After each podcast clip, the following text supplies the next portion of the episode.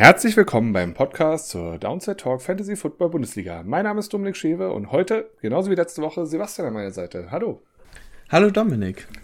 So, wir haben es letzte Woche ja leider nicht ganz so gut hinbekommen. Ähm, ich sehe dich aber diesmal mit Kopfhörern. Es wird laufen, es wird richtig gut und ähm, die Tonqualität wird sich um einiges verbessern. Das ist kommt euch zugute und ähm, mich freut es sehr, dass du so Engagement zeigst und Bock drauf hast auf das Projekt und ja, ich freue mich schon auf die Folge mit dir. Wie lief es bei dir in den Ligen? Äh, ja, also in der Engine Room Liga, äh, es ist einfach schlimm. Ich verliere jedes Mal inzwischen ähm, und ich habe ja auch letzte Woche mit dir darüber schon mal gesprochen, wo die Aufnahme nicht funktioniert hat, dass ich mit den Trades einfach super unglücklich bin, die ich gemacht habe. Ja, kannst du äh, gerne nochmal ausholen, wenn du willst. ja, nee, also ich habe zum Beispiel mit Michael äh, mir Kronk und Julio geholt. Ähm, und es lief halt beides gar nicht, weil beide haben für mich nie gespielt. Äh, Kronk habe ich inzwischen schon gar nicht mehr und Julio hat bisher immer noch nicht gespielt. Wir wissen auch nicht, ob er diese Woche spielen kann. Ich habe auch irgendwie nicht mehr so viel Vertrauen in den. Ich wüsste jetzt nicht mal, ob ich ihn jetzt diese Woche aufstellen wollte wenn er denn fit wäre. Ähm, deswegen mal gucken und ansonsten auch mit dir den Trade, den ich da gemacht habe, wo ich Lamp abgegeben habe für Higgins, war auch nicht so der kluge Move, aber was Aber eben kam eine News rein, Lamp hat sich wohl verletzt im Training und äh, ist, Ach, ist limitiert. Ähm, also steht noch nicht ganz fest, ob er am Wochenende spielt. Irgendwie ähm, Sprain, bla bla bla, mhm. was, was, halt alle irgendwie immer mal wieder haben. Ja. Genau, es kommt ja mal drauf an, wie schlimm das dann ist, ob sie dann am Wochenende spielen oder nicht. Mal gucken. Ja, aber die League ist auch wirklich blöd, muss man einfach mal sagen. Ja. Also, ich habe jetzt auch gegen Lukas verloren, der vorletzter war, der hat jetzt seinen zweiten mhm. Sieg geholt. Ich stehe jetzt 4-4 irgendwie im Niemandsland der Liga. Weiß nicht, dann bin ich lieber letzter als, äh, als irgendwie in der Mitte. Erster oder letzter, alles anderes langweilig, sage ich immer. Ich wünsche mir halt, dass wir, ein Re äh, dass wir ein Dynasty draus gemacht hätten, dann könnte ich jetzt rebuilden und Picks rausholen. Aber ich kann ja nichts machen, das ist ja voll lame. Ja, du kannst ähm. Erfahrung sammeln für nächste Saison. Ach ja. Äh, und in der anderen Liga, in der also äh, ich bin ja in der Divisionsliga, da läuft es äh, eigentlich sehr gut. Ich stehe 7 und 1. Ich habe das zwar eigentlich gar nicht verdient, weil ich gar nicht so ein geiles Team habe, aber ich bin Erster, damit bin ich sehr zufrieden und es sieht danach aus, dass ich mir auch den ersten Spot hole, weil die anderen, weil die Liga sehr ausgeglichen ist in der Mitte und die meistens so 4-4 stehen, habe ich jetzt schon ordentlich Vorsprung, aber mal sehen. Wie läuft es denn bei dir? Jede Woche muss ich mir dasselbe an. Ja, ich bin jetzt 1-7 gegangen. Vor dem Monday Night Football Game ähm, stand ich gegen Osmodia, der übrigens auch aus Kassel hier bei mir kommt. Ähm, 80 zu 80 Punkte. Ich glaube, es war 0,5 Punkt Unterschied. Und dann, ich hatte noch Daryl Williams und er Tyreek Hill. Ja, Daryl Williams macht 14 Punkte, was ja nicht verkehrt ist. Die hätte ich mhm. auch jedem Spieltag so genommen. Aber Tyreek Hill macht halt einfach mal wieder 21,4 Punkte. Damit habe ich wieder verloren. So, jetzt stehe ich 1-7, habe heute auch noch mal einen Trade eingefädelt. Ähm, hm. Bin ich auf deine Meinung gespannt. Ja, es ist Panik. Das ist einfach pure Panik. Wobei ich jetzt auch überlegt habe, ich glaube, in den Conference Ligen, wo ich spiele, man muss ja nur die erste Runde im, im wie, wie heißt der Cup, der untere? Ich komme gerade nicht auf den Namen. Der, nicht der Toilet Bowl, sondern der äh, Consolation Bracket. Genau, das Consolation Bracket, richtig. Da muss man eigentlich nur das erste Matchup gewinnen, dann, dann bleibt man wenigstens in der Liga. Ich werde jetzt alles auf mhm. Woche 15 ausrichten. Mal gucken, ob das Nein, habe ich noch nicht so geplant, aber ich glaube, wenn ich jetzt weiter verliere, noch, noch habe ich die Playoffs ein bisschen im Blick, aber wenn ich weiter verliere, werde ich irgendwann mal auf Woche 15 umschwenken. Egal, ich habe mir ähm, ein bisschen ein Gamble-Trade gemacht. Also ich habe mhm. abgegeben die Andrew Hopkins, mhm. Cortland Sutton und Miles Gaskin. Also schon zweieinhalb, ja. zweieinhalb gute Spieler, sage ich jetzt mal. Und habe dafür bekommen Scary Terry McLaurin, ähm, mhm. Richard Bateman und jetzt kommt mein Gamble, Saquon Barclay. Ähm, mhm. Ich, ich habe mir gedacht, was habe ich noch zu verlieren? Ich stehe 1-7, bin letzter da. Ich muss jetzt einfach auf die Upside des Todes gehen, sozusagen. Ich muss darauf hoffen, dass der verletzte Spieler wiederkommt. Ähm, mit Richard Bateman als auch einer dabei, der vielleicht Marquis Brown ein paar Snaps noch, äh, ein paar Targets abnehmen kann und so. Und Terry McLaurin bin ich ein, eh ein Riesenfan von, also das war ein reiner Fanpick. Ich kann verstehen, wenn man objektiv sieht, dass man den, dass ich den Trade in dem Sinne verloren habe. Mhm. Aber ja, aber ich muss einfach irgendwas probieren. Und da ist Barclay einfach die Boomer-Bust-Option jetzt für mich. Wenn er sich jetzt natürlich wieder verletzt und ähm, nicht spielt, dann, dann kann ich die Saison eher abschenken. Aber ich muss es probieren. Fertig aus. Also diese Woche ist er ja mit Covid raus, habe ich gehört. Steht schon fest.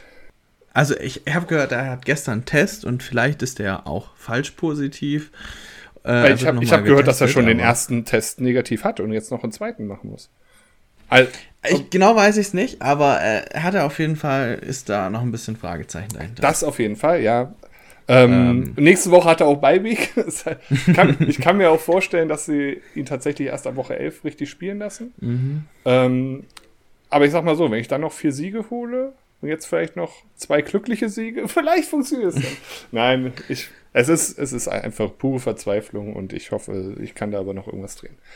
So, genug von uns, oder? Ähm, mhm. ja. Würde ich auch sagen. Gucken wir uns mal die Waiver an. Das ist ja immer unser erster Punkt. Danach gucken wir uns auch noch eure Stories und auch Fragen, die diesmal wieder reinkamen, an. Ähm, die Liga haben wir diesmal auch geschafft. Danke, Sebastian, dass du ähm, dir die Zeit genommen hast und eine Liga vorbereitet hast. Wollen wir schon verraten, welche oder willst du es nachher machen? Ja, können, können wir jetzt schon machen. Ich habe die Champions League vorbereitet. Genau, wir hatten ja vor zwei Wochen mit Peter oder warst du das? Nee, mit Peter. Der hatte, da hatten wir das mhm. zweite Mal uns die Bundesliga angeguckt und jetzt wollen wir uns natürlich auch den Progress in der Champions League mal angucken, was da jetzt nach Woche 8 so alles schon los war. Und ja, aber erstmal kommen die Waiver. Ich würde gleich mal mit einer Frage anfangen, mhm. ähm, die uns nämlich ähm, erreicht hat. Und zwar geht es da eigentlich um die Hörerliga, aber die ist ja auch im Teil unseres Fantasy Football Bundesliga Universums mit drinne. Und da hat geschrieben der Ren Dark, der spielt da anscheinend mit, würde ich behaupten. Mhm. Ähm, es geht um Adrian Peterson, der höchste Bit auf Adrian Peterson in der Hörerliga. Ähm, er ging dort für 28 Dollar an Christoph Kröger. Interessant übrigens hierbei, 28 Dollar hat auch Adrian Franke geboten.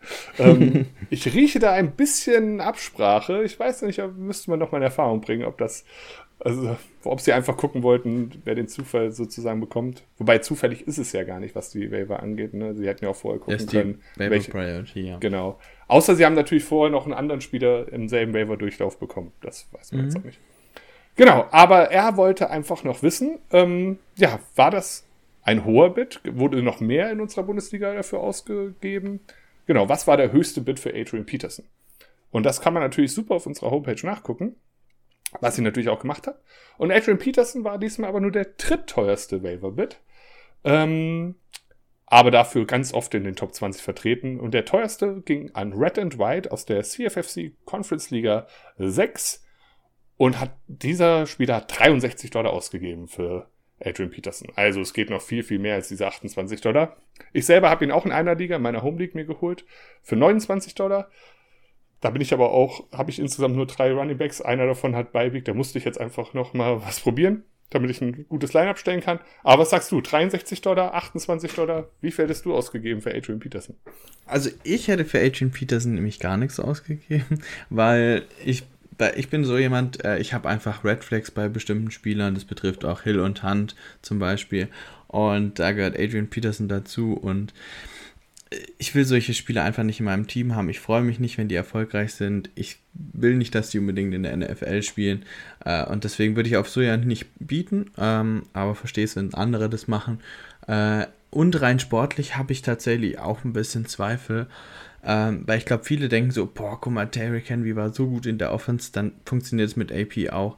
Aber man darf halt nicht vergessen, dass er jetzt schon echt alt ist und ich fand die letzte Saison bei den Lions auch echt nicht mehr so gut von ihm rein individuell.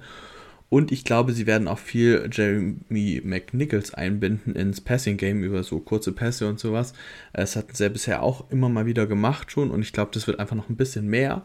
Aber der taucht ja bei uns in den Wavern auch auf, deswegen ich hätte wahrscheinlich eher auf den geboten und ja, also ich finde auch 60 Dollar recht viel, aber es gibt Leute, die haben noch genügend Waiver-Geld übrig und dann kann ich das auch nachvollziehen, wenn man denkt, man hat dann den Starter für den Rest der Fantasy-Saison noch.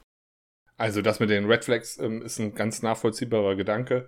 Ähm, Sehe ich im Prinzip eigentlich ähnlich, mach's aber trotzdem nicht, weil ähm, ich versuche dann tatsächlich das, den Sport mit dem Hobby Fantasy Football irgendwie zu trennen. Also ich versuche die Geschichten, die hinter den Spielern stehen, ähm, ja, ein bisschen auszublenden. Aber nichtsdestotrotz habe ich auch Spiele, die aus ganz vielen anderen Gründen auch einfach mir unsympathisch sind oder so, ja. die man trotzdem, wenn man dann irgendwie sich zwischen zwei, drei entscheidet, immer wegfallen. Also es gibt Spiele, die ja. habe ich nie in meinen Teams. Ähm, das liegt aber nicht immer an irgendwelchen Straftaten oder sonst irgendwas. Auch, also ähm, ein Tyreek Hill habe ich auch ganz selten irgendwie in meinen Teams. Aber meistens nur, weil es dann ein Coinflip ist und ich mich dann für den anderen entscheide. Also es ist ja, ich würde das nicht kategorisch ausschließen, aber ich kann nachvollziehen, was dein Gedankengang ist und mhm. verstehe auch jeden, der das so macht. Also das ist, ja, könnte man jetzt eine Grundsatzdiskussion führen, aber ich glaube, das können wir, müssen wir auf ja. eine andere ähm, Stelle vertagen. Aber du hast eine super Überleitung gemacht. Du, du hättest eher in Jeremy McNichols ähm, äh, investiert und der hat auch den höchsten Bit diese, diese Woche bekommen, mit 71 Dollar nämlich, an den 49er Flow. Da muss man hellhörig werden. Das ist ja ähm, einer von den zwei Hosts des ähm, Dynasty Flow Podcasts. Also mhm. jemand, der augenscheinlich auch Ahnung hat, würde ich behaupten okay, man sieht dann uns, man muss nicht Ahnung haben, um Podcast zu machen, aber nein, vielleicht auch ein bisschen, aber ähm, er spielt nicht, er spielt dazu auch noch in der zweiten Bundesliga, in der Division 2, also er scheint schon ganz gut Ahnung zu haben, was Fantasy angeht und ja, das widerspricht dann auch eher mir, weil ich hätte auch eher auf Adrian Peterson gesetzt als auf Jeremy, Mc, Mary, Jeremy McNichols, aber wir sind am Sonntag wahrscheinlich alle ein bisschen schlauer und mhm. ähm, wissen mehr, aber das ist wirklich ein, ein Gamble, kann man schon so sagen. Wobei, Henry hatte im Schnitt 30 Touches oder so, ne? Also selbst ja. wenn beide 15 bekommen, können, können die auch gut produzieren, würde ich behaupten. Also mal gucken. Ja, ich denke, wenn Julio auch zurück ist, dass sie vielleicht auch mehr auf eine Passing-Offense setzen.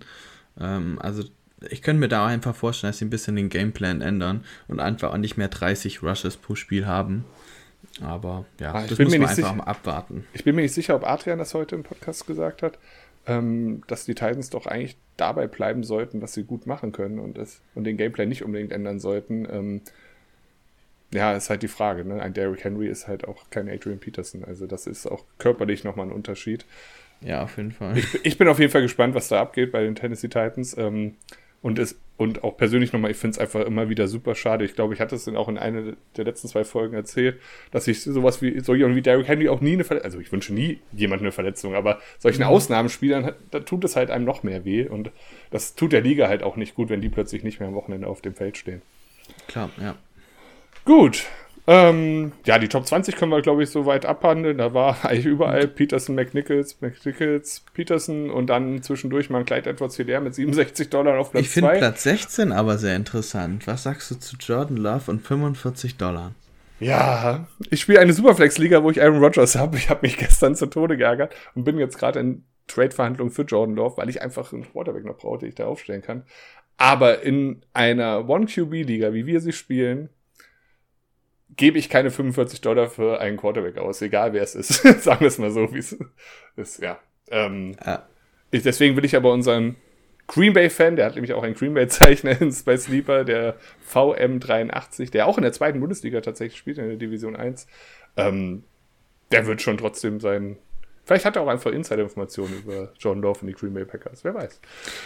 Also ich als Packers-Fan muss auch sagen, ich bin extrem hyped äh, auf Jordan Love und freue mich mega auf dieses Spiel. Aber deswegen ähm, muss man ja nicht gleich 43 Dollar ausgeben.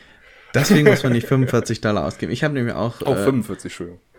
Ich habe nämlich ihnen irgendwie fünf Ligen jetzt, ich glaube, von meinen 14 jetzt geholt tatsächlich.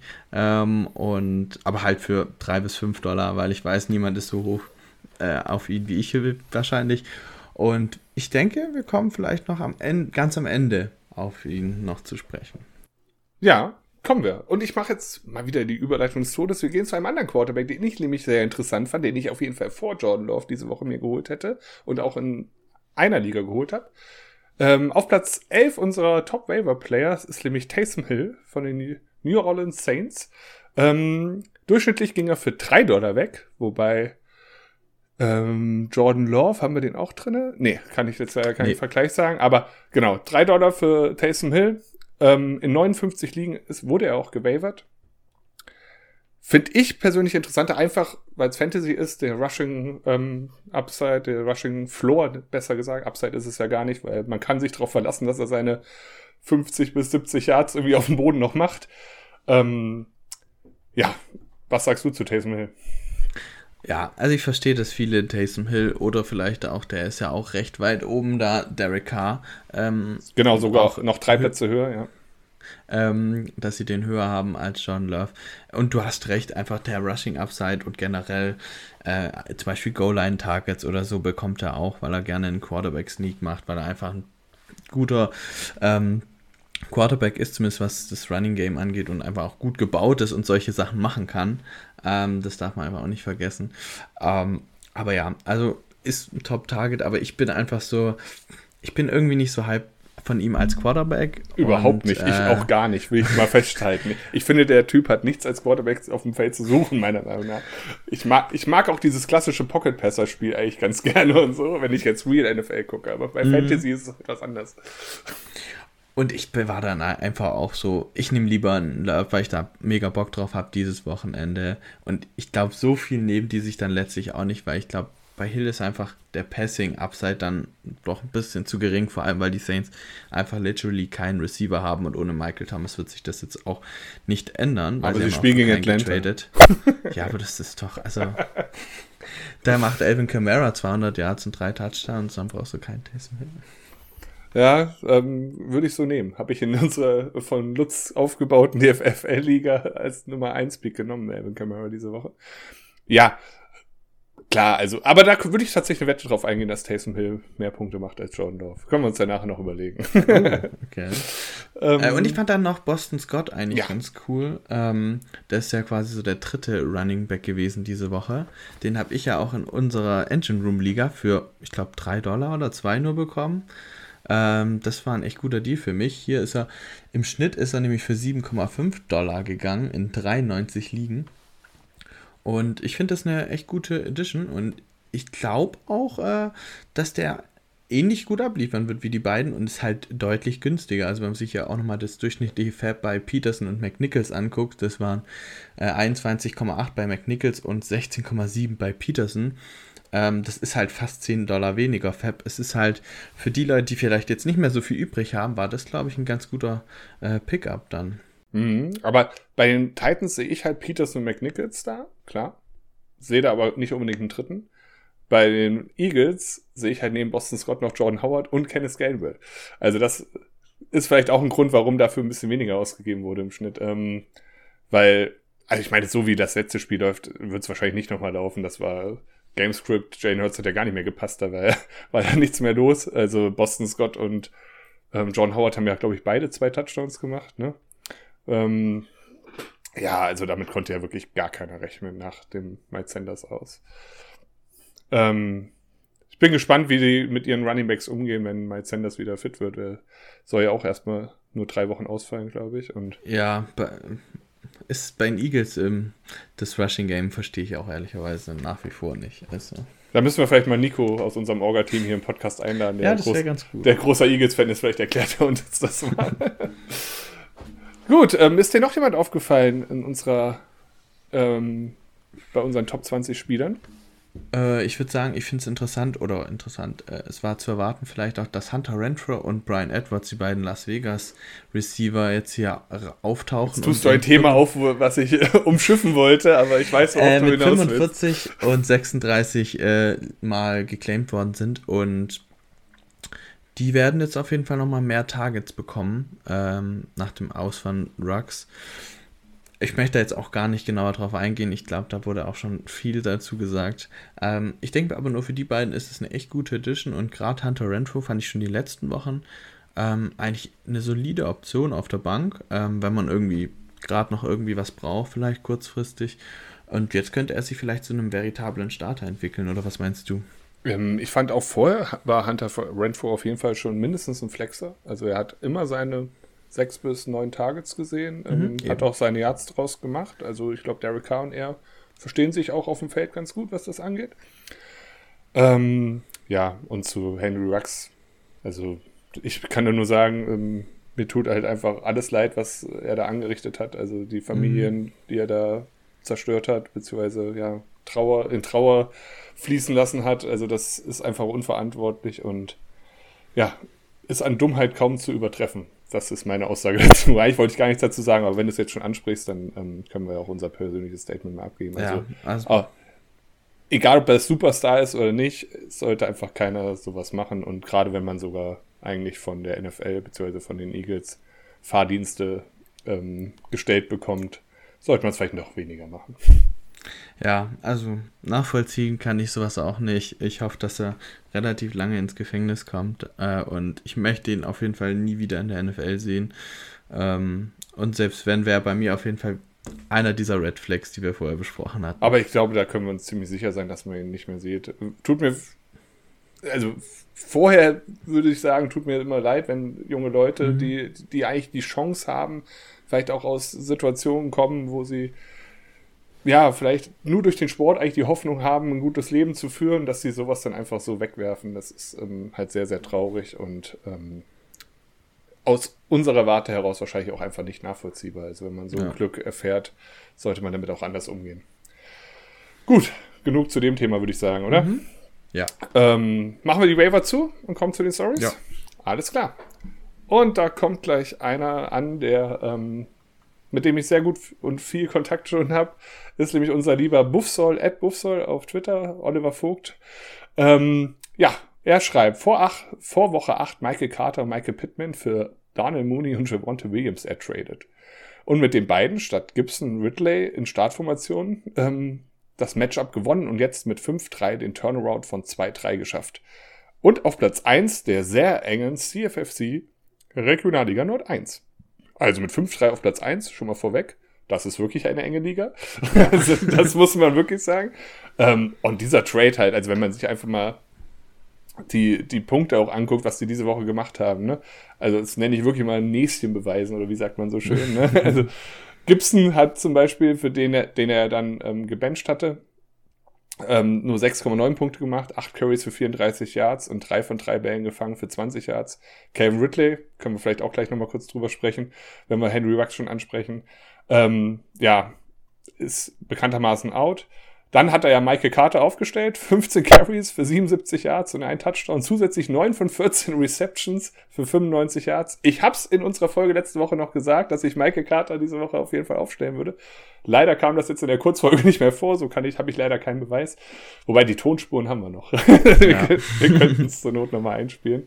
Ähm, ja, Pittman ging, glaube ich, allen richtig ähm, ja, also am Anfang habe ich mir gedacht, hä, was ist mit den Colts los? Was ist mit Carson Wentz? Was ist mit Pittman? Ich glaube, in den ersten 10 Minuten waren schon die zwei Touchdowns da. Ja, ähm, ja 10 von 15 Receptions, 86 Yards, zwei Touchdowns, also 25,6 Punkte. Kann man nicht mehr viel zu sagen. Vollständigkeitshalber sage ich noch, Mooney und Javonte Williams haben zusammen nur 15,2 Punkte gemacht. Da hat der liebe Buffsoll einiges richtig gemacht. Meinung?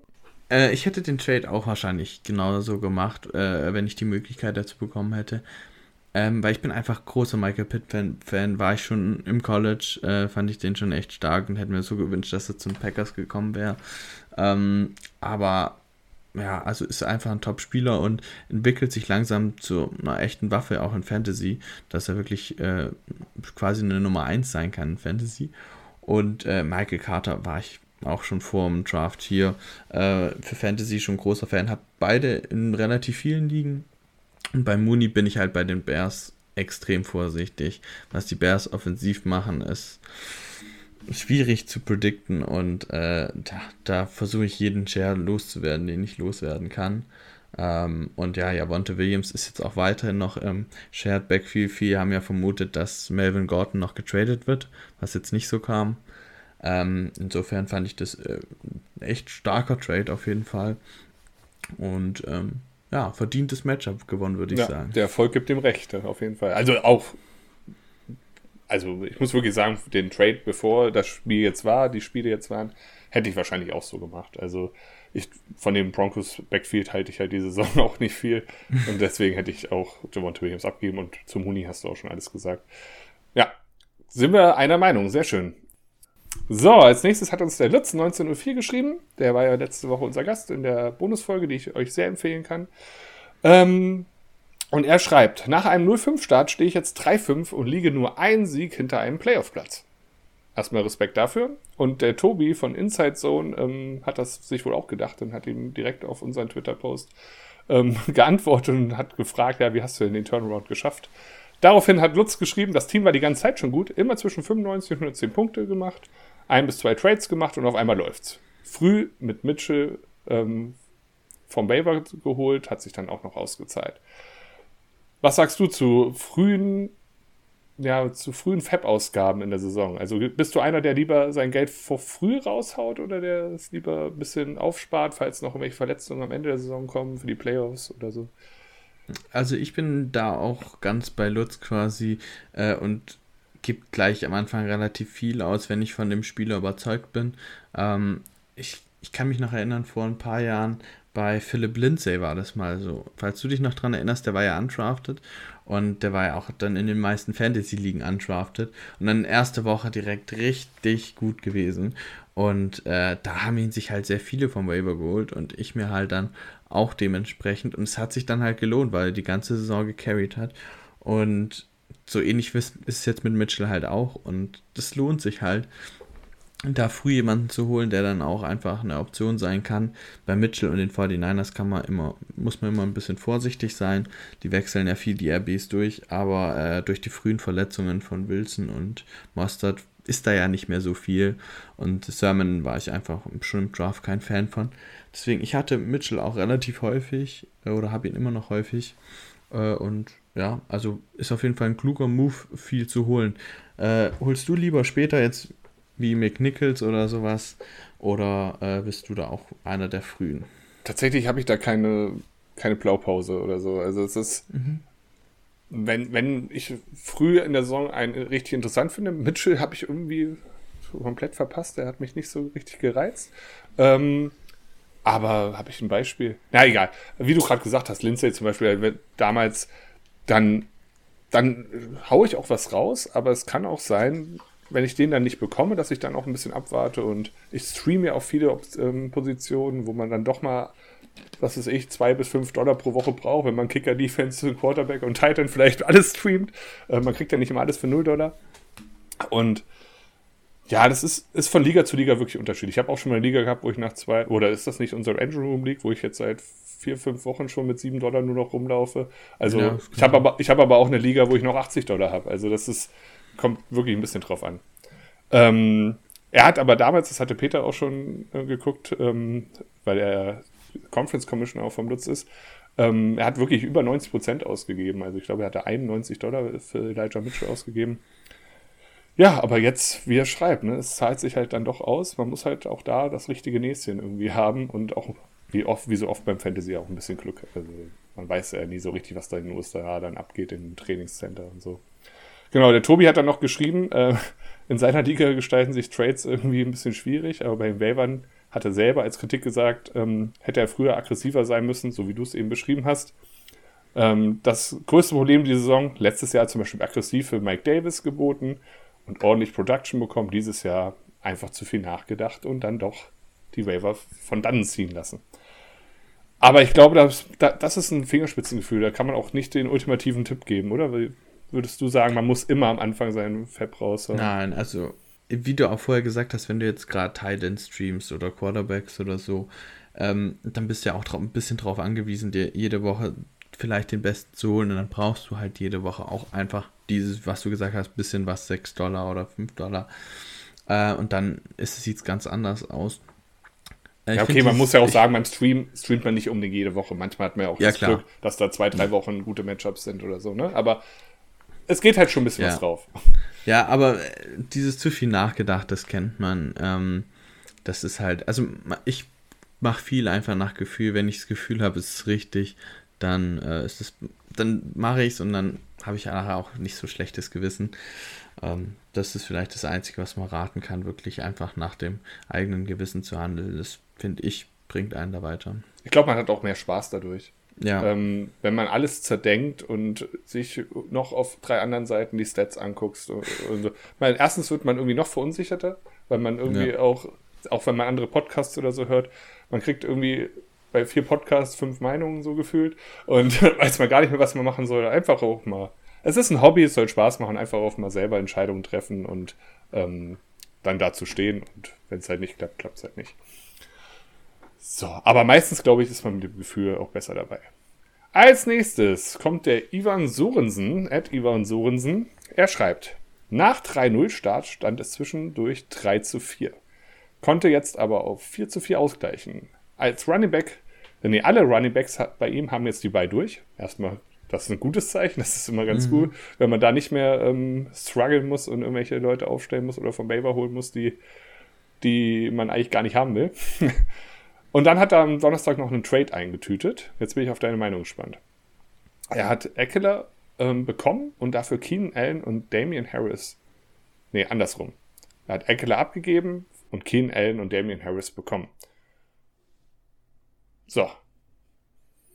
Ich finde das gar nicht so eindeutig, aber ich bin erstmal auf deine Meinung gespannt. Ja, ich finde es auch relativ fair, würde ich sagen. Also ist jetzt weder krass unfair für die eine oder die andere Seite. Ähm, ich finde halt, Eckler ist halt ein Running Back, der weniger verletzungsanfällig ist, vielleicht als jetzt andere Running Backs. Da denke ich jetzt zum Beispiel an Gibson oder so. Äh, und das kann dir durchaus viel wert sein. Ähm, deswegen tue ich mich manchmal, äh, wird, tue ich mich schwer, äh, Eckler abzugeben. Äh, und ich habe lieber den besseren Running Back als, mh, ich sag jetzt mal, einen schlechteren Running Back und einen mittelguten Wide Receiver, wie es Keenan Allen halt diese Saison leider ist. Also ich hätte Eckler lieber behalten, ähm, aber kann sich durchaus auszahlen. Es hängt auch halt auch immer stark vom eigenen Team ab. Ich kenne jetzt nicht, wen er sonst so hat. Ähm, aber ja, ich hätte es wahrscheinlich nicht gemacht. Äh, hättest du es gemacht? Ja, vor der Saison hätte ich auf jeden Fall gesagt, ich behalte Eckler. Auch, auch jetzt, also er spielt ja eine super Saison. Also, aber die Umstände, die während der ganzen Saison jetzt schon waren, also gefühlt fand ich, gab es noch nie so viele Probleme bezüglich Verletzungen im Fantasy-Spiel. Also man hat immer wieder das Problem, oh nee, mein Running Back ist irgendwie angeschlagen die ganze Zeit und dann sieht man auch auf dem Spielfeld, dass er irgendwie nicht so richtig produziert oder nach einem halben Spiel wieder an der Seitenlinie steht oder so. Und ich kann verstehen, dass man sich da vielleicht dann ein bisschen breiter aufstellen will und dann doch ähm, einen der Top, Top Running Backs abgibt, um dann noch einfach ein bisschen, bisschen Tiefe im Kader zu bekommen. Aber prinzipiell wäre ich eigentlich auch bei der Eckler Seite, weil ich finde den Typen einfach genial. Ich mag sein Spiel ähm, im Rushing und im Receiving. Ist einfach cool. Jetzt, wenn hoffentlich Justin Herbert auch mal wieder ein bisschen besser in die Spur kommen wird, wird das noch mehr ähm, für, für die Seite meinen Ausschlag geben, sagen wir es mal so. Aber ja, wobei der Keen Allen würde dadurch ja auch wieder ähm, profitieren. Also, ja, es ist, ist schwierig. Also, wie ich am Anfang schon gesagt habe, ich finde den Trade für beide Seiten fair. Jetzt kennen ja. wir natürlich die Teams nicht, aber ich glaube, da habt ihr wahrscheinlich beide eine Win-Win-Situation geschaffen. So, dann haben wir ähm, Fruby89, at Fruby89.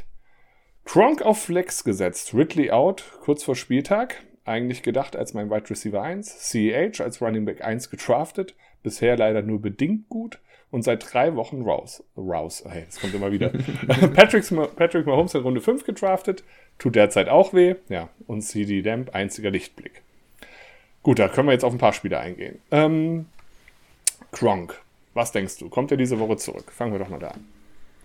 Es ist einfach, also ich habe mir Kronk geholt, als er gut war und dachte, ja, jetzt habe ich meinen Starting Titan. Das dann, war mit Michael der Trade. Genau. Ja, genau. Und dann war er raus und oder ja, dann war er jetzt halt ewig raus und es bringt dann halt auch nichts mehr. Äh, ich weiß jetzt nicht, ob er wiederkommt. Es ist halt bei Kronk, ist es, er ist nicht leistungstechnisch sehr äh, volatil, sondern einfach, ist er fit oder ist er nicht fit? Und davon hängt halt einfach vieles ab. Ich meine, nur weil er jetzt zum Beispiel spielen kann, heißt es ja auch nicht, dass er das ganze Spiel spielt oder dass er dann einfach ne, die ganze Zeit fit ist während dem Spiel. Also ich bin bei Kronk einfach inzwischen schon wieder vorsichtig und ist wahrscheinlich wieder einer dieser Spiele, wo ich sage, äh, da habe ich schlechte Erfahrungen gerade mitgemacht, das, davon lasse ich die Finger. Ähm, so sehe ich Kronk. Ähm, CH geht gerade in eine ähnliche Richtung. Letztes Jahr war ich kein Fan von ihm und äh, dieses Jahr dachte ich, ach, hm, fällt bei vielen, ist vielleicht gar nicht so schlecht hinter der guten Chiefs O-Line, aber das enttäuscht mich aktuell auch extrem. Also ich finde. Der kann nächste Woche, glaube ich, zurückkommen, rein theoretisch. Ja. Ne? ja. Ich habe den ja auch an dich getradet tatsächlich. Ähm, so gesehen, vielleicht hilft er dir ja noch. Äh, ist halt ist ja auch schwierig und ähm, bei Patrick Mahomes bin ich halt, ich drafte keinen Quarterback früh. Das bringt dir einfach nichts, weil wie du jetzt auch an Mahomes siehst, jeder hat gedacht, Mahomes ist stabil und liefert jede Woche über 20 Punkte. er ist auch der, der das am ehesten kann, aber es zeigt einfach, kein Quarterback kann das vielleicht so konstant wirklich er ist jedes auch nur ein Mal Mensch. machen. ja, genau. Und äh, dafür in Runde 5 kriegst du halt auch noch besseren Value ähm, und ja, ist halt schwierig. Und ja, CD Lamp hat halt Potenzial, wie du gesagt hast, fällt vielleicht jetzt aber auch aus. Ähm, ich finde Ridley spannend, das hatten wir ja vorher schon. Stimmt, da ähm, wollten wir ja noch drauf eingehen kurz, ja. Genau, äh, wie siehst du ihn tatsächlich? Hättest, würdest du ihn jetzt noch im Kader behalten? Denkst du, er kommt diese Saison nochmal wieder? Da habe ich nämlich jetzt tatsächlich, da redet gefühlt keiner drüber. Ähm, ja. Ich ja, bin mir halt, unsicher, was ich machen soll. Es ist die Frage, ob man darüber reden sollte ob, oder ob das pietätlos ist, so ein bisschen oder wie auch immer. Ne? Ja, verstehe. Ähm, aber, also erstmal großen Respekt, also auch an die NFL, dass mhm. da so positiv mit umgegangen wird, weil ich glaube, das hätte vor ein paar Jahren noch ganz anders ausgesehen. Also auch, dass er den Schritt gewagt hat und das auch einfach mal sagt, hey, und ich glaube, da gibt es auch einige andere Spieler, die damit hadern, weil das ist für junge Spieler einfach schon ein enormer Druck, der darauf lastet. Ich weiß jetzt nicht genau, was für Mental Health Probleme hat, ob das jetzt der sportliche Druck ist oder ob das familiäre Sachen sind. das ist ja auch völlig egal. Er hat ja. äh, mentale Probleme.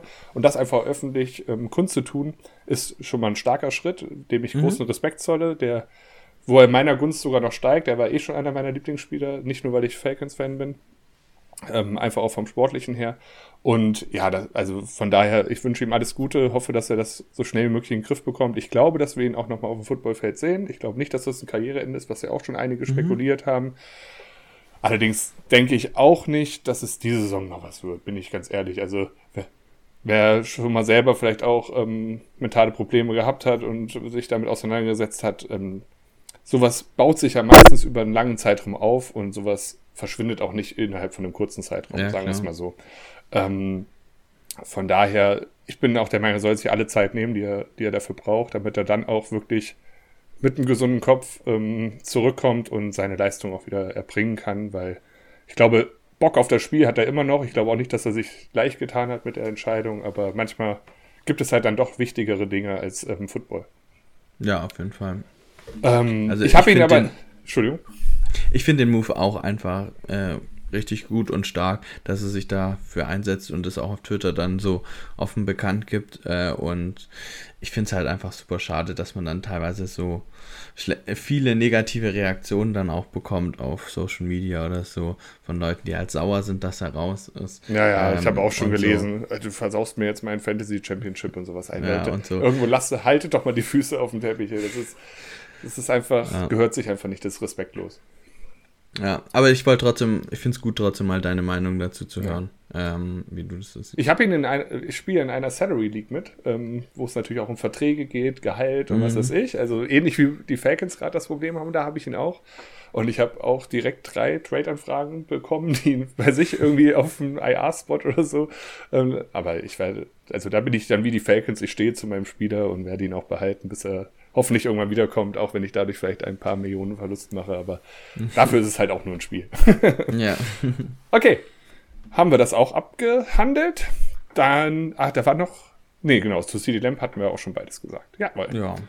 Dann kommen wir zu Brownie166. Genau derselbe Twitter-Handle, Brownie166.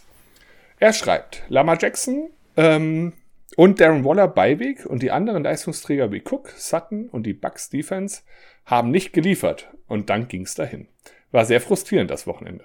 So, ich habe mir erstmal rausgeschrieben, Cook hat 18 Carries gehabt für 78 Yards, 7,8 Punkte. Da hat halt der Touchdown gefehlt, dann wäre es ein einigermaßen gutes Spiel gewesen, weil 78 Yards, man kann auch nicht immer 100 Yard Spiele von jedem Running Back erwarten, also das ist schon nicht, gar nicht so verkehrt. Dann ähm, dazu hat er noch vier Targets gehabt, davon hat er leider auch nur zwei gefangen. Ähm, Nee, das war Sutton, Entschuldigung. Ich habe Sutton überlesen. Sutton hatte vier Targets, der hat zwei gefangen, aber immerhin 40 Yards daraus gemacht. Also ist ein ganz guter Schnitt für, für zwei Targets. Ja, fünf Punkte, halt auch nicht so viel. Und die Bucks Defense hat genau null Punkte erbracht. So, jetzt darfst du.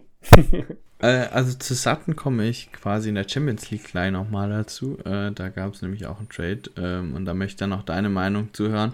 Also das sparen wir uns vielleicht mal auf. Ja. Ähm, und bei Cook möchte ich sagen, also ich war so enttäuscht. Ich habe dieses Spiel live gesehen. Ich war so enttäuscht, wie wenig die Vikings Cook einsetzen. Er hätte so viel machen können und generell die Vikings hätten dieses Spiel gewinnen können, wenn sie nicht einfach so extrem konservativ gespielt hätten und äh, einfach langweilig gespielt hätten. Es war einfach ein absolut schreckliches Spiel. Äh, und ich verstehe einen, wenn einen das dann extrem frustriert und bei Defenses muss man einfach sagen, die sind nie wirklich konstant. Ähm, und gerade gegen die Saints, äh, da war ja Winston noch auf dem Platz vor dem Spiel äh, und da, da hätte ich die wahrscheinlich auch nicht aufgestellt, um ehrlich zu sein, äh, weil der kann ja ordentlich Punkte machen normal.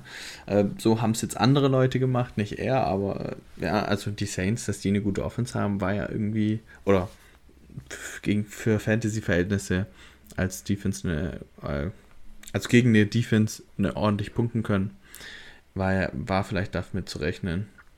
Ja, ist halt immer ärgerlich, wenn, wenn die besten Spieler eine Bye-Week haben, wie jetzt hier äh, Waller und Jackson.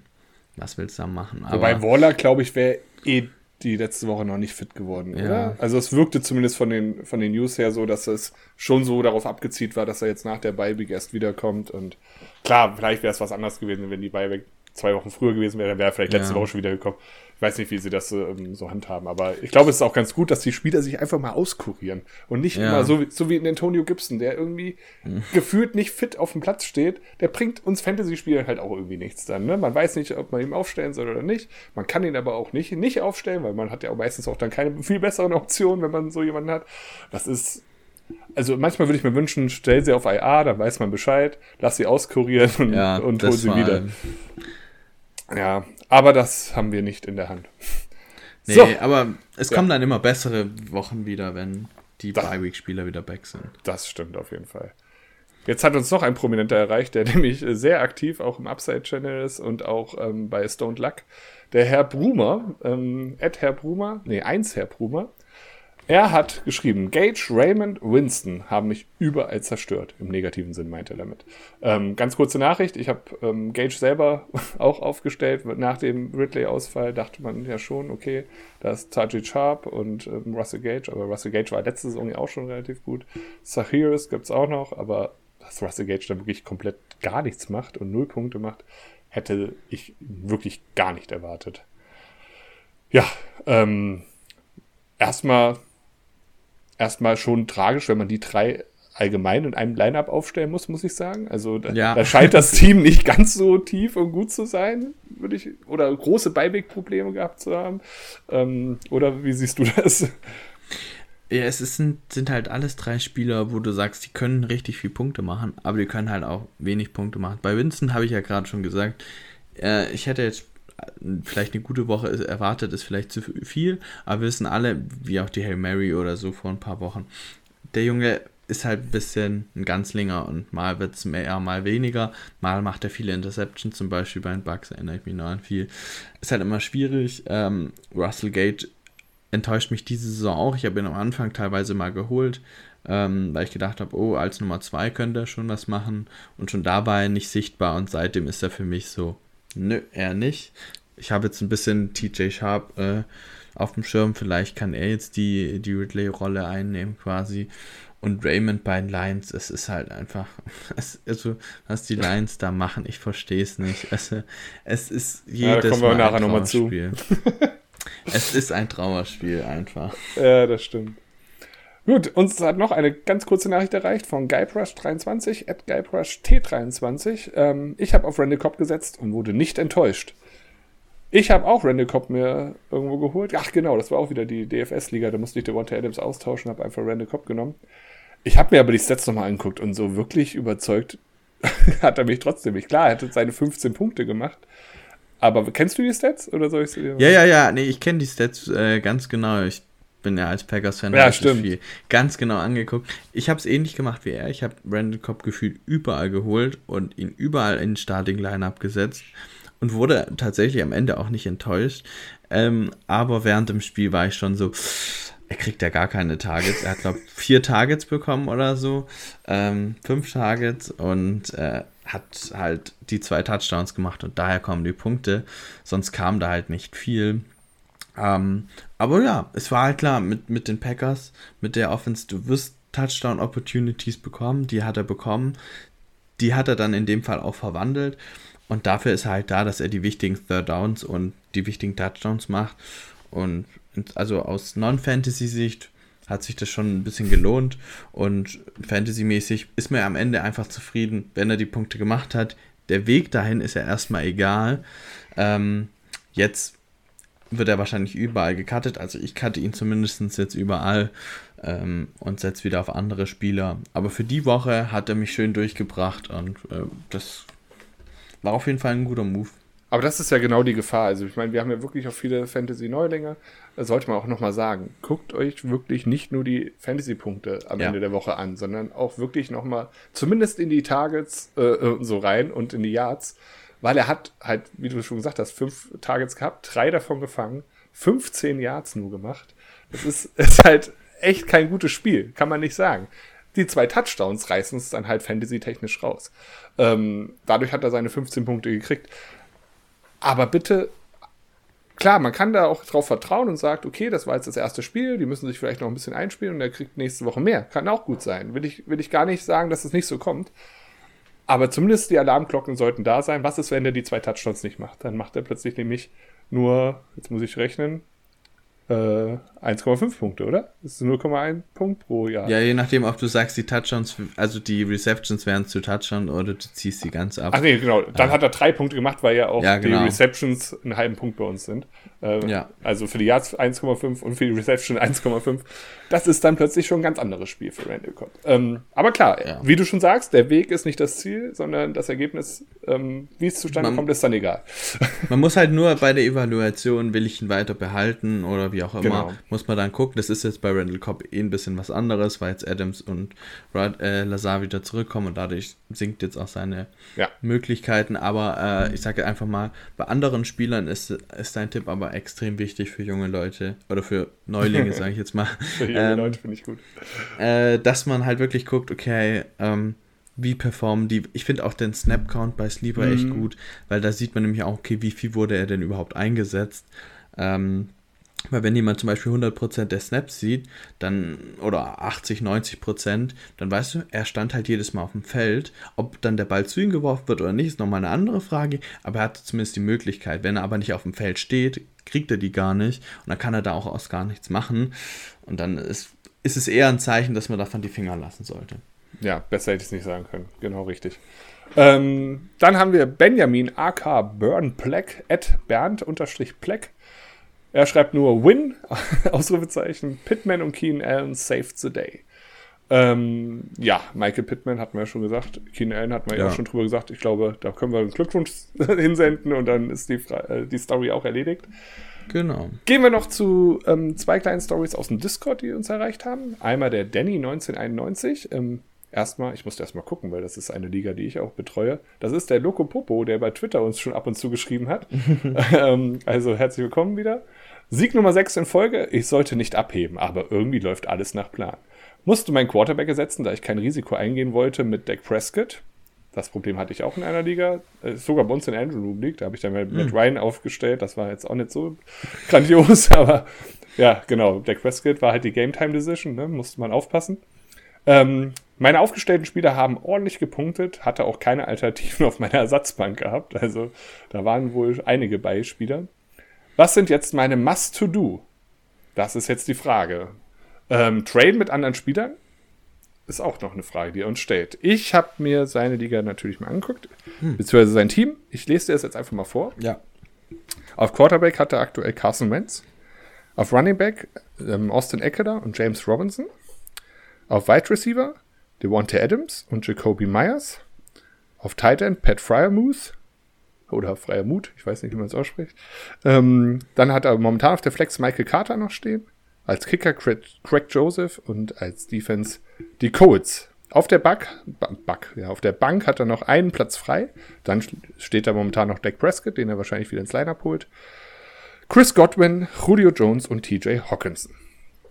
Ähm, wenn man jetzt, also er hat jetzt sechs Siege in Folge, steht auch bei 7 zu 1, wenn ich mich jetzt nicht täusche. Genau, was würdest du ihm empfehlen, was er jetzt noch machen sollte? Einfach mit dem es Team weiterspielen? Hm, es ist ja ein bisschen immer die übergeordnete Frage eigentlich, äh, wenn man Erfolg hat, wenn man jetzt sagen wir mal 6, 7, 8 Siege geholt hat ähm, am Stück, äh, lässt man das Team so wie es ist und sagt, ich hatte damit bisher Erfolg und hofft, dass es so weitergeht. Ähnlich wie bei meinem Team jetzt zum Beispiel, wenn man jetzt gerade sagt, okay, ich bin von meinem Team eh nicht so überzeugt. Oder sagt man, okay, ich nutze es äh, den, den Floor von manchen Spielern, die, den sie vielleicht schon gesammelt haben, und trade sie. Äh, und hole mir neue Spieler rein und verändere es, weil man sagt, ähm, ja, keine, wenn man, wenn man sein Team nicht verändert, äh, Stillstand ist immer schlecht im Erfolg, heißt es ja auch manchmal. Und ich bin mir da einfach auch meistens nicht sicher. Also ich würde sagen, man guckt halt, dass man wirklich Trade macht, wo man sagt, okay, mit dem bin ich super einverstanden, da glaube ich, kann ich mich weiterentwickeln mit. Aber ich würde jetzt nichts machen, also ich würde jetzt nicht traden, nur um zu traden und sein Team zu verändern, um auf Teufel komm raus was zu verändern. Ähm, aber ich, mir gefällt eigentlich sein Team. Er hat mit Carter und Eckler, finde ich, zwei solide Starter und James Robinson ja auch noch. Äh, auch auf äh, Wide Receiver hat er noch einige Optionen wie gesagt, bei Julio Jones muss man jetzt auch mal gucken, was man macht. Ähm, ja, gegebenenfalls vielleicht mit Hawkinson Trade wagen, wäre vielleicht eine Idee von mir, aber sonst äh, finde ich es eigentlich ganz okay. Was, ja, ich, wie siehst du das? Ich, ich, wir sind jetzt vor Woche 9 und wenn ich so einen Rekord habe mit 7-1, bin ich mir sehr, sehr sicher, dass ich in die Playoffs komme. Mhm. Selbst wenn ich jetzt alles verlieren würde, könnte es schon reichen. Sagen wir es mal so. Mm. Ähm, wahrscheinlich muss man noch ein, zwei Siege einfahren, aber es ist eine hohe Wahrscheinlichkeit, dass man reinkommt. Und da bin ich tatsächlich einer, der dann schon auf Woche 15 bis 17 guckt. Ähm, mm. Ich versuche dann Spieler, die mir jetzt vielleicht ganz gut ähm, was eingebracht haben, die auch einen guten Preis momentan erzielen würden, die aber vielleicht nicht ganz so gute Matchups haben in den Playoff-Wochen, ähm, umzuwandeln in vielleicht ein oder auch zwei andere gute Spieler, die einfach ähm, ja, mega Matchups haben. Letztes Jahr war es David Montgomery, habe ich auch hier im Podcast immer wieder gesagt. Holt euch den, weil der hatte die letzten sechs Wochen sogar. Ähm, bei Sleeper ist ja immer so schön mit den Farben. Mhm. Einfach dunkelgrüne Matchups und ähm, hat dann auch abgeliefert. Also man kann, ich würde jetzt nicht alles darauf auslegen, gar keine Frage. Man sollte auch so fair sein, auch seinen Mitspielern gegenüber, dass man jedes Matchup gewinnen will und wie auch immer, bis dahin. Aber man sollte schon gucken, dass man sich vielleicht für Woche 15 bis 17 ähm, nochmal verstärkt. Gerade in unserem System, wo es ja auch mal Auf- und Abstieg geht, ähm, wobei auch in anderen Systemen, man will ja eigentlich immer die Championship gewinnen. Also ähm, es, man will ja nicht nur in die Playoffs kommen, sondern man will dann auch gewinnen und nicht nur eine Runde, sondern am besten alle drei Runden. Und da kann man vielleicht so ein Auge schon drauf haben. Also das wäre so mhm. mein Tipp, den ich ihm geben könnte. Wenn du traden willst, dann würde ich das so mit in die Waagschale werfen. Ist ein guter Tipp auf jeden Fall. Man kann auch überlegen, Teams, die jetzt in Woche 16, 17, in dem Fall jetzt glaube ich 18 noch, ähm, da auch für die es um nichts mehr geht. Lions zum Beispiel, Eagles zum Beispiel, gibt da noch viele andere Beispiele, mhm. Texans und so weiter. Da haben, hatten wir schon immer mal wieder erlebt, dass dann auch generell die Spiele nicht mehr so punktreich sind, wenn es dann vor allem gegeneinander geht oder so. Und dass da einfach von den Fantasy-Spielern auch nicht mehr so viel kommt. Und andererseits muss man gegebenenfalls auch darauf aufpassen, dass die besten Teams, aber die Gefahr sehe ich aktuell nicht, schon ihren Spot sicher haben und dann auch Starter schon schonen oder sowas. Ähm, deswegen so Teams, die in echt um die Playoffs kämpfen, also die Saints zum Beispiel, weiß nicht, äh, die Chiefs wahrscheinlich und die Chargers und die Browns, die werden bis zum Ende wahrscheinlich um die Playoffs kämpfen müssen. Und da wird dann wahrscheinlich auch eher ein hohes Spielbike rauskommen und die Fantasy-Spieler werden gut abliefern. Genau, ich habe mir jetzt mal einen Spieler von ihm angeguckt, und zwar nicht einen der Top-Running-Backs, sondern den dritten, den James Robinson. Ähm, der hatte zum Beispiel drei schlechte Matchups mit Buffalo, Indianapolis und San Francisco. Mhm. Wirklich harte D-Lines, gegen die er da laufen muss.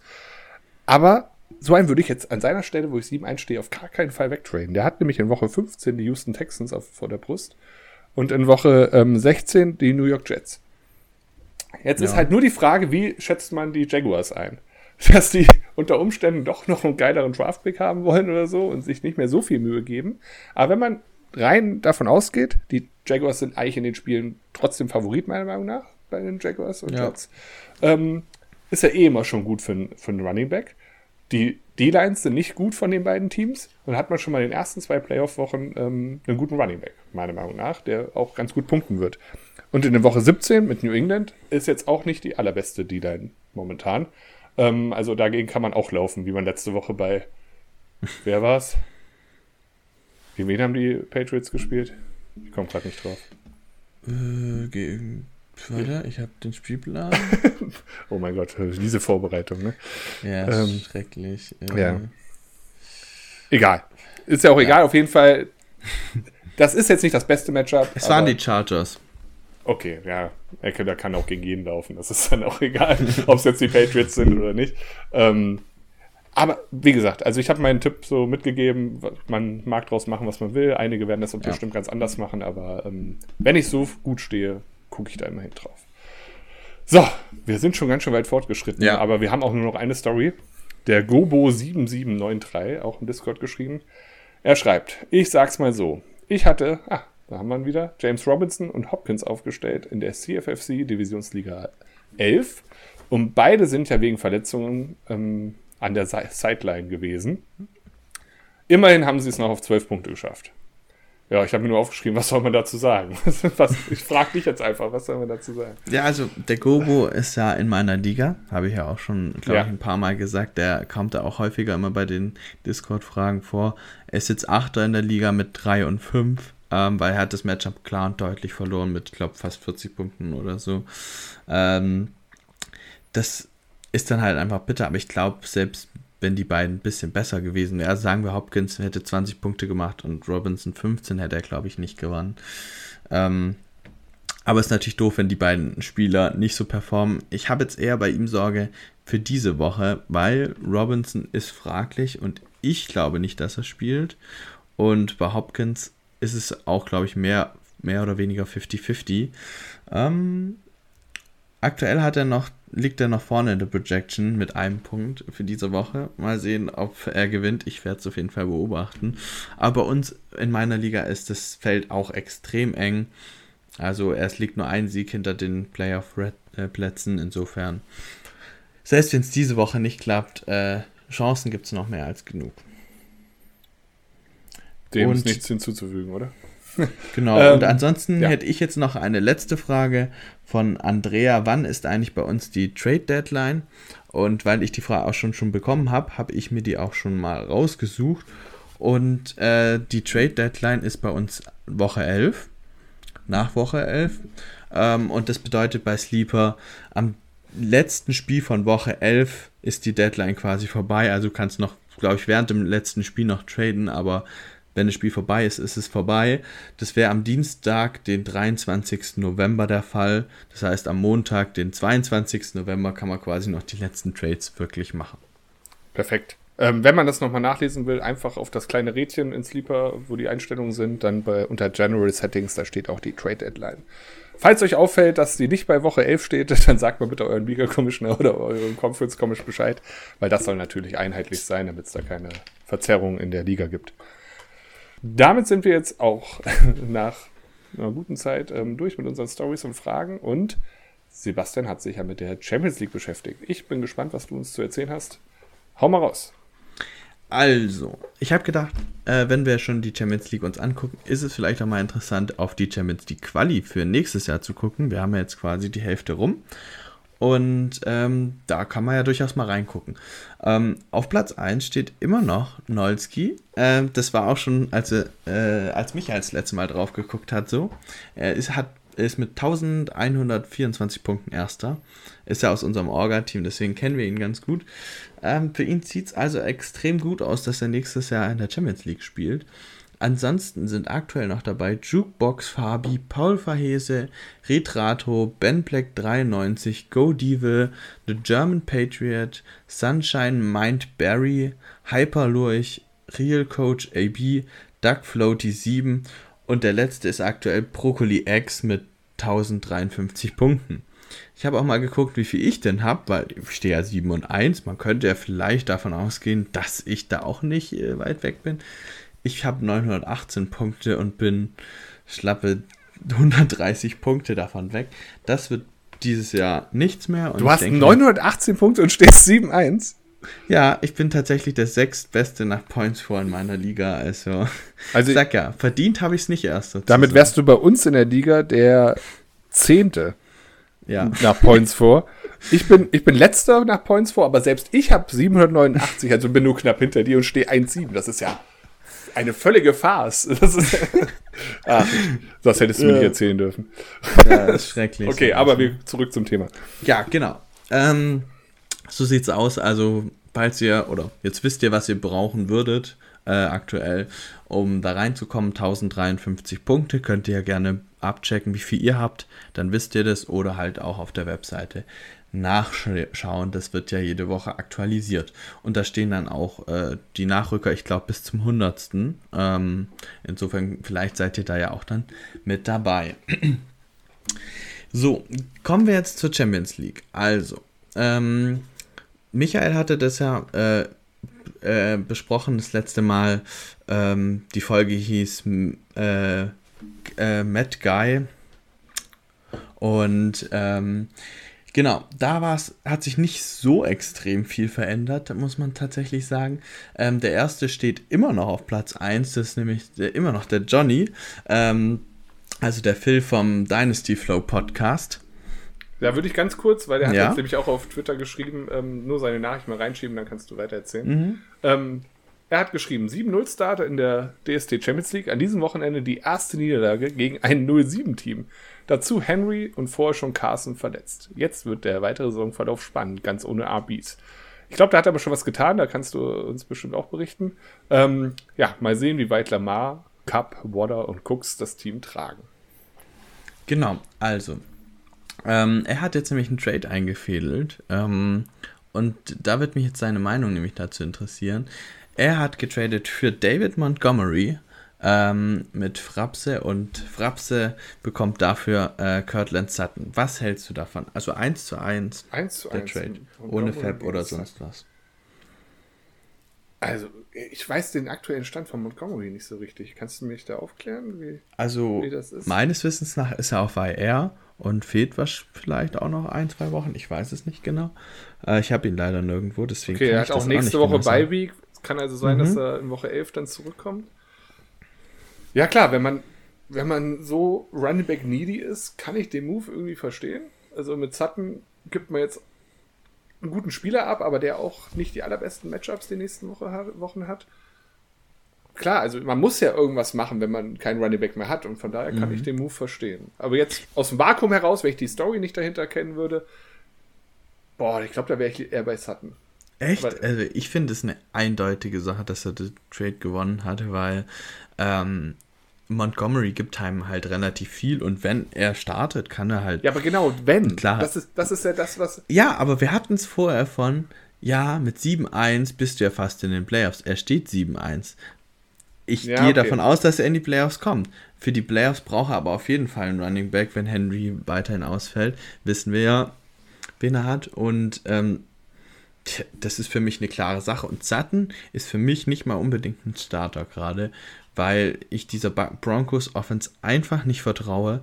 Und jetzt mit Judy back glaube ich, dass Sutton auch nicht mehr so gut performen wird. Ähm, wie zuletzt. Deswegen.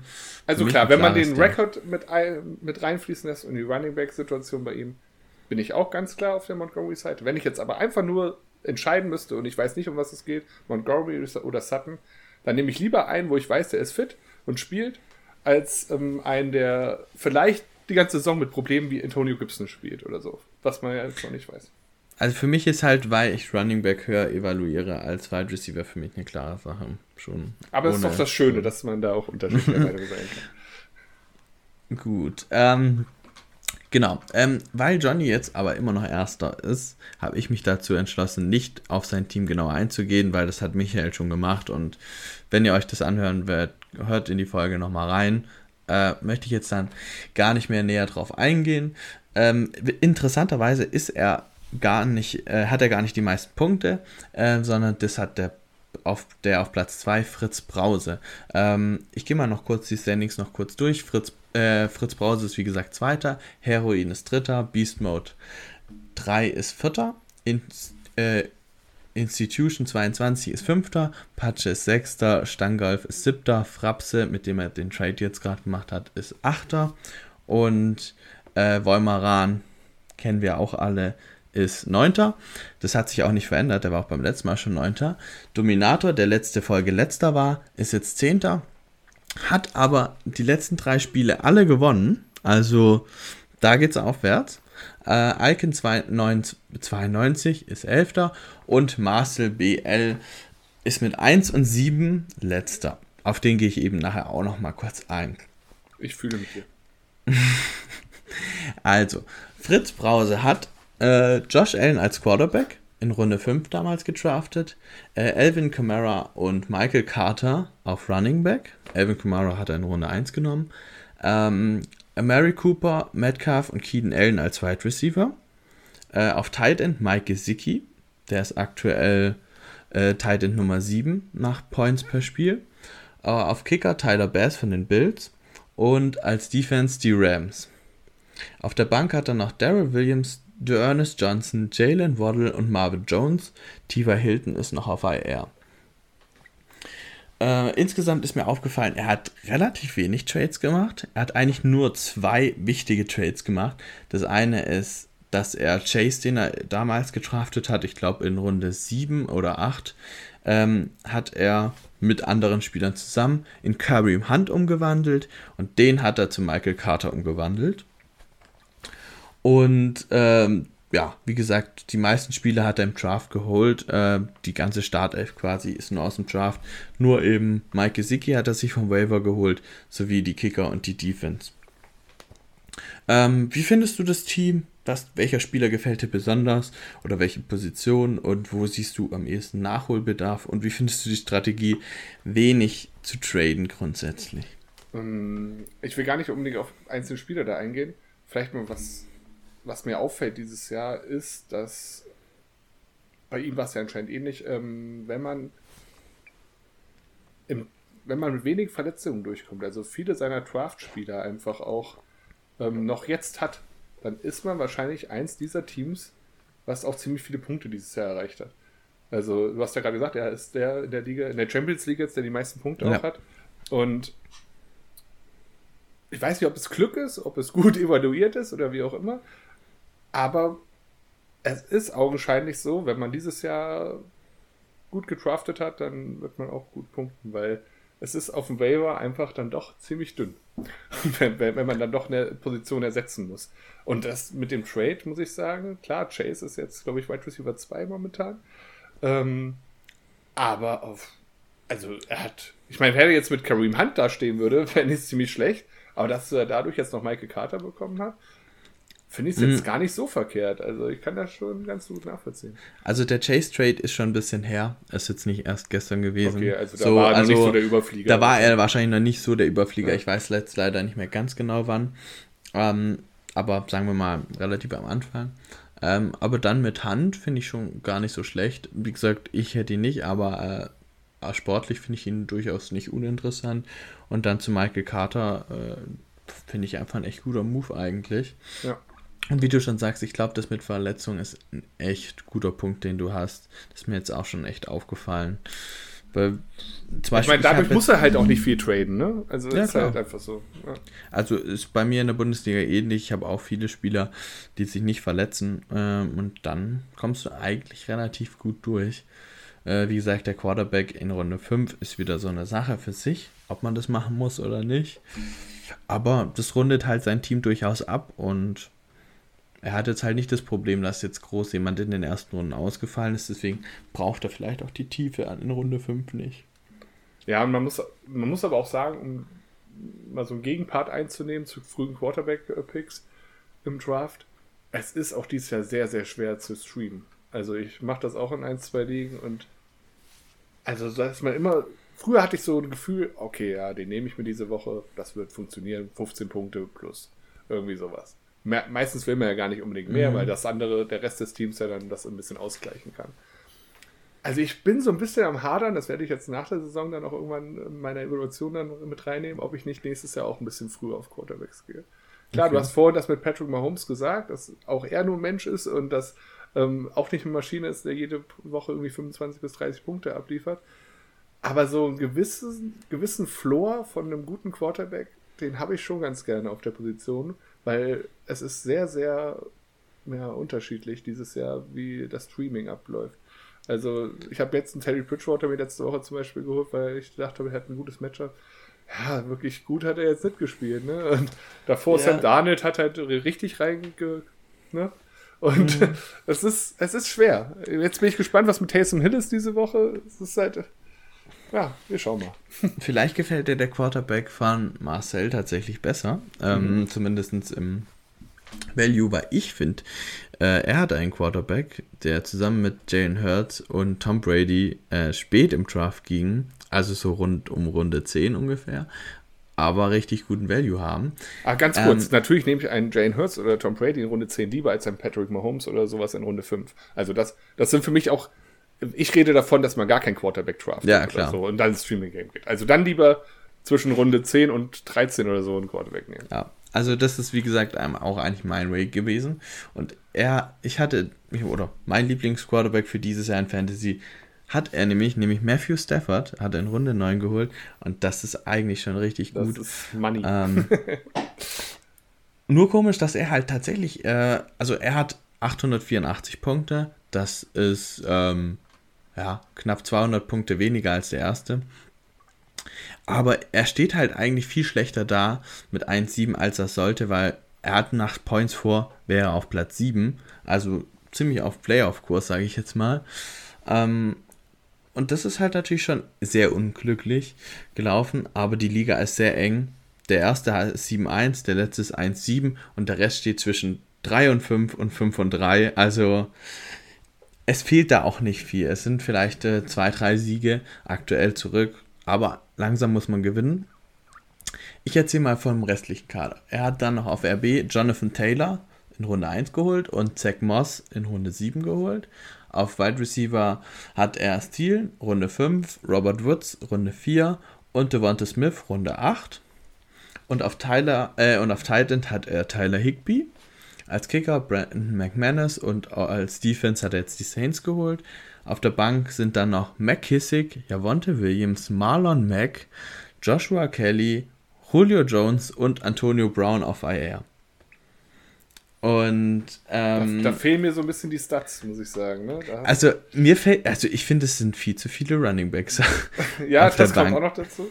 Also ich weiß nicht, wie du das siehst. Ähm, also ja gut, Marlon Mack ist einfach Backup, ne? Handcuff, den hat er mhm. deswegen geholt. Aber, also außer Jonathan Taylor sehe ich da jetzt keinen, wo ich mir denke, boah, den stelle ich jede Woche mit purem Selbstvertrauen auf. Das ist, äh, Adam Seelen vielleicht noch, aber dann wird es knapp schon, finde ich. Ja, äh, warum das so ist, ist mir nämlich auch aufgefallen. Äh, weil, was fällt dir auf, wenn ich die Runden vorgelesen habe? Wir haben Runde 4, 5, 8, 9 und so weiter. Es fehlt Runde 2 und 3. Die sind nämlich nicht mehr im Kader. Wahrscheinlich auch Die verletzt. musste er die hat er weggetradet tatsächlich. Okay. Ähm, er hatte nämlich zwei Trades gemacht, nämlich Miles Sanders und Dalton Schulz, das war am 1. Oktober, ähm, für Antonio Brown und Tyler Higby. Wie siehst du den Trade schon mal? Na, jetzt, wo Miles Sanders verletzt ist und Antonio Brown wahrscheinlich wiederkommt, ähm, ist es. Ja, aber so kann man es natürlich nicht sehen. Ähm, ja, wenn er da halt auch schon Jonathan Taylor hatte und 1. Oktober ist jetzt schon einen Monat her. Ja, ja, also er hatte schwer sich auch Zach Moss und Jonathan Taylor. Ähm, ich finde den Move eigentlich gar nicht schlecht. Ähm, ja, vor allem, wenn man sich das Buccaneers Programm noch anguckt, also da sind noch einige Secondaries, die sie, glaube ich, ganz gut attackieren können. Mhm. Es ist, ist halt, halt, nur bitter, dass er jetzt, wo er ihn braucht, unbedingt, um ja, zu gewinnen, er ihn jetzt nicht hat. 1-7, da musst du halt eigentlich schon letzten Spieltag gewonnen haben. Und ja, so also wäre er wäre jetzt vielleicht jemand, den man tatsächlich nochmal wegtraden kann. Und mhm. mit Tyler Higby bin ich tatsächlich nicht so zufrieden. Der ist nämlich nur Titan Nummer 20 äh, nach durchschnittlichen Punkten pro Spiel. Und ist jetzt auch kein Streaming Titan. Zumindest er nutzt ihn nicht als Streaming Titan, wenn er äh, im, am 1. Oktober geholt wurde und immer noch im Kader ist. Ja, das stimmt. Also schwierig. Und den anderen Trade, den er gemacht hat, das war vor knapp zwei Wochen. Äh, Antonio Gibson, das war sein anderer äh, Pick, sein Second-Round-Pick, nehme ich an. Ähm, und Ertz hat er für Julio Jones und Ingram weggetradet. Und das ist halt. Oh, alle vier Spieler sind nicht so. äh, ja, aber ich kann, ich kann aber. Na, ich, nee, ich kann es nicht nachvollziehen. Ähm, ich kann nachvollziehen, dass man auf Antonio Gibson mhm. nicht, nicht sauer, sondern dass man enttäuscht ist, dass man genervt ist, wie auch immer. Ähm, ich habe ihn auch in zwei Ligen und das ist einfach, man, jeden Sonntag sitzt man da, will man ihn aufstellen, lässt man es, ist es, oh, das ist einfach eine Scheißsituation. Oh, jetzt habe ich es doch gesagt, tut mir leid. ähm, aber für einen Julio, wo ich genau dasselbe Gefühl habe, weil, weil der genau dieselben Verletzungsprobleme hat und so, hätte ich es nicht gemacht. Also dann wäre ich lieber bei Antonio Gibson ah. geblieben. Und, und auch das Tight End, ähm, den Tight End Tausch da, boah, das ist der, der, der, der ist nebensächlich bei mir, muss ich sagen. Ja, vor also, allem Evan Ingram hat er, glaube ich, auch gar nicht, äh, hat er ja nicht mehr im Kader sogar. Ja, ähm, wobei den würde ich jetzt momentan, wenn du streamst, wäre es eine gute Option für die nächsten zwei Wochen, glaube ich, wenn ich vorhin richtig geguckt habe. Der hat, der hat auf jeden Fall ganz gute Matchups. Aber ja, nee, also die, die, alle vier Spieler machen mich nicht an, bin ich ganz ja, ehrlich. Es, es ist einfach, finde ich, äh, relativ schwierig. Also wie gesagt, das, ich finde halt, sein Starting-Lineup geht noch, wenn du den Teil rausnimmst. Aber ich finde halt auf der Bank, er kann halt nichts nachlegen. Also Julio Jones und Antonio Brown kann man starten, aber ja, und Devonta Smith ist halt auch ein bisschen enttäuschend. Es ist halt irgendwie, also die Strategie, äh, in den ersten drei Runden auf Running Back zu gehen, ist halt nicht so klug. Also er hat halt äh, Jonathan Taylor, Gibson, Miles Sanders in den ersten drei Runden genommen und dann Woods, Thielen. Ähm, und dann halt nochmal in Runde 7 Moss nachgelegt. Also ich finde, das ist halt zu Running Back Heavy. Und wenn sie dann nicht abliefern, so wie dieses Jahr, hast du halt echt ein Problem. Ja, aber ja, das, das ist jetzt einfach gesagt aus der retro Ja, ja, aber wie siehst du das? Also würdest du im Draft ähm, in den ersten drei Runden nur Running Backs oder nur Wide Receiver nehmen? Kann ich pauschal nicht sagen. Also es kommt wirklich Echt? drauf an, welche Spieler da vorher auch weggehen, aber ich schließe es nicht aus, dass ich es mache. Ich bin da okay. ganz auf der Seite, okay, dann nehme ich den Spieler, der den meisten Value irgendwie hat und versuche das Post-Draft sozusagen wieder in andere Positionen umzumünzen. Ähm, ich kann verstehen, dass man eher Running Backs früh nimmt als Wide Receiver, weil einfach die Dichte da ein ähm, bisschen geringer ist.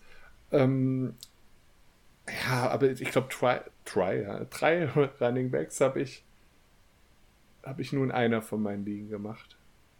Ich weiß, wüsste jetzt aber, weil jetzt die Teams sich so verändert haben mhm. seitdem, ich könnte nicht mehr, mehr sagen, welcher Liga es wäre. Sonst könnte ich mal nachgucken, wie ich da jetzt stehe. Ähm, ja, aber es ist, es ist eine Glaubensfrage, ne? Also es gibt halt diese ja. Running Back Heavy. Aber ich sag mal so, aus den ersten drei Runden will ich mindestens einen Running Back haben. Ansonsten. Ähm, das ja. Ja, das also ja. Da, da bin ich auch ganz stur. Aber ganz also ich bin so, ich nehme weder drei Running Backs noch drei Wide Receiver. Ja. Ähm. Also wenn man irgendwie noch einen Teil mit reinwursteln will, kann man das vielleicht auch noch machen. Aber ich bin eigentlich tatsächlich absoluter Fan von der 2-1 oder 1-2 Strategie, dass du sagst, erst zwei Running Backs und ein Wide Receiver danach oder eben. Aber dann lieber äh, zwei Running Backs, ein Wide Receiver. ja, oder zwei Wide Receiver oder ein Running Back. Es kommt halt, finde ich, dann stark drauf an, wer dann da ist und ob du jetzt vorne draftest oder hinten, also das, im Turn ja, halt wichtig, zum Beispiel ja. oder so. Das kann man jetzt nicht so genau sagen, welche davon jetzt vielleicht besser ist. Das mache ich dann schon ein bisschen davon abhängig, wer da ist. Aber das finde ich definitiv besser, weil drei Running Backs bringen mir halt in der Liga, wo nur zwei Running Backs Pflichtstarter sind, einfach nicht viel, weil das wäre dann automatisch jemand für die Flex. Ja. Und da finde ich, kannst du immer noch was finden. Und da habe ich lieber auf dann Wide Receiver und ich glaube, das wird ihm auch besser tun, wenn er da halt einen, keine Ahnung, CD Lamp oder einen Cooper Cup oder was weiß ich drin hätte oder ein Goodwin oder sonst was. Oder keine Ahnung, gibt ja viele, Vielzahl von Optionen da in der zweiten Runde oder dritte Runde da noch was zu nehmen, die mich alle irgendwie mehr abholen würden als Woods und Seelen, aber ja. Ja, also man kann ja nur hoffen, dass äh, die Rams einfach weiterhin so pass-heavy sind und dann kriegt Woods auch seine Targets und Punkte. Ähm, bei Seal mache ich mir eigentlich wenig Gedanken. Der macht, der hat einfach seinen Floor, der macht seine Punkte und da ist auch mal ein Spiel mit zwei, drei Touchdowns plötzlich drin und dann macht er auch mal ein Upside-Spiel. Aber ich muss, also wir wollen jetzt niemanden zerpflücken hier oder so, aber ich kann verstehen, warum er 1,7 steht. Bin ich ganz ehrlich. Ja, okay, ja. ja. Ich wollte jetzt auch nicht zu harsch klingen, aber es ist so ein bisschen meine Einschätzung. Aber das Ding ist halt, wenn du mein Team anguckst, sieht es halt genauso aus. Also von daher. Also, es kann immer ja, schief laufen. Richtig. Also keine Strategie ist davor gefeit, nicht schief zu laufen. Aber ich finde so in der Analyse, das ist vielleicht so sein Problem. Die, Tra die beiden Picks und die dann wegtraden für zwei Spieler, die er jetzt gerade auch nicht benutzen kann, ist natürlich schon ganz unlucky. So, gibt es noch was Wichtiges zu Champions League? Nee, ich denke, damit sind wir fertig. Und, wir werden äh, bestimmt die Saison nochmal reingucken und ja. auch uns nochmal ein anderes Team anschauen. Und können jetzt mal Richtung Ende des Podcasts. Ja, wir ähm, müssen aber noch eine wichtige Auflösung natürlich machen. Der Tipp des Tages, hätte ich fast gesagt, der Tipp der Woche von letzter Woche. Ähm, ja, Sebastian, fang doch mal an. Was hast du denn getippt letzte Woche? Also, das hattest du ja in dem Short tatsächlich schon aufgelöst, weil mein Pick war ja Genau, das war das Thursday Night Game, ja, richtig. Genau, also ich hatte Aaron Jones macht über 25 Fantasy-Punkte und dann habe ich mich noch mit dir breitschlagen lassen, dass ich sage, okay, äh, er macht ja, sei froh. bester, bester Fantasy-Spieler. Das hat zwar geklappt, hilft mir aber trotzdem nichts, genau. weil er nur 20 Aber wenigstens hast du die Hälfte hat. richtig. Bringt mir trotzdem keinen Punkt. Nee. Ähm, deswegen schlecht ich scheitere halt irgendwie immer knapp. Und dann habe ich mir deinen Tipp angeguckt, denke mir, knapp? Hm, weiß ja, ich bis, nicht. Bis jetzt bin ich auch immer knapp gescheitert, aber dies. Nee, gar nicht. Die letzten zwei Tipps waren schon richtig ähm, Müll mit, den, mit dem Kansas City Stack, das war ja auch nichts. Ja. Und ja, die Lions haben leider auch nicht gewonnen. Es war aber auch so gar keine Chance da. also, also, es war so. Es war so nach ein paar Minuten schon entschieden, sagen wir es mal so da war, aber es, man konnte dann relativ entspannt weiter zugucken, weil man musste jetzt auch nicht mitfiebern. Und ja, mhm. es war dann einfach dahin, hat mich auch sehr enttäuscht, weil davor die Woche haben sie mir wirklich sehr, sehr viel Spaß gemacht und ich habe gehofft, dass sie da den Schwung so ein bisschen mitnehmen.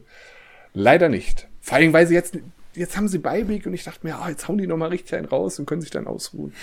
Aber ja, da merkt man wieder, dass ich doch keine Ahnung habe. Aber neue Tipps. Wir, oh ja. wir geben ja nicht auf, wir wollen weiter punkten. Ähm, soll ich anfangen? Willst du?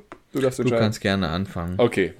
Ich bin bei den ähm, Quarterbacks, die neu reinkommen und dann ihr zweites Spiel machen. In dem Fall Mike White. Wir haben wir es letztes Jahr, oh, wer war es? David Plow, Plow von den mhm. Coles, der dann reinkam. Ähm, ein super Spiel gemacht hat. Danach die Woche richtig schön ähm, nicht abgeliefert hat. Und genau das blüht meiner Meinung nach jetzt auch Mike oh, White. Also ein negativer Tipp quasi. Ja. Ähm, ich hoffe es für ihn nicht, weil ich fand das Spiel der Jets letzte Woche richtig cool. Das hat mega viel Spaß gemacht. Michael Carter hat gepunktet, so wie ich es gesagt habe. Mike White hat einfach besser ausgesehen als Zach Wilson, muss man wirklich sagen. Ähm, aber ich sage, er kommt diesmal auf keine 15 Fantasy-Punkte und mhm. ähm, wirft auch mindestens wieder zwei Interceptions. Das ist mein Tipp der Woche. Also zusammen. Was das? Ja. Also wenn er jetzt fünf, äh, zehn Punkte macht, aber nur eine. Er hat ja jetzt letzte Woche auch zwei Interceptions geworfen, hat aber mhm. halt drei Touchdowns auch gehabt und dann insgesamt, glaube ich, 24 Punkte oder sowas. Ja, oder genau sowas.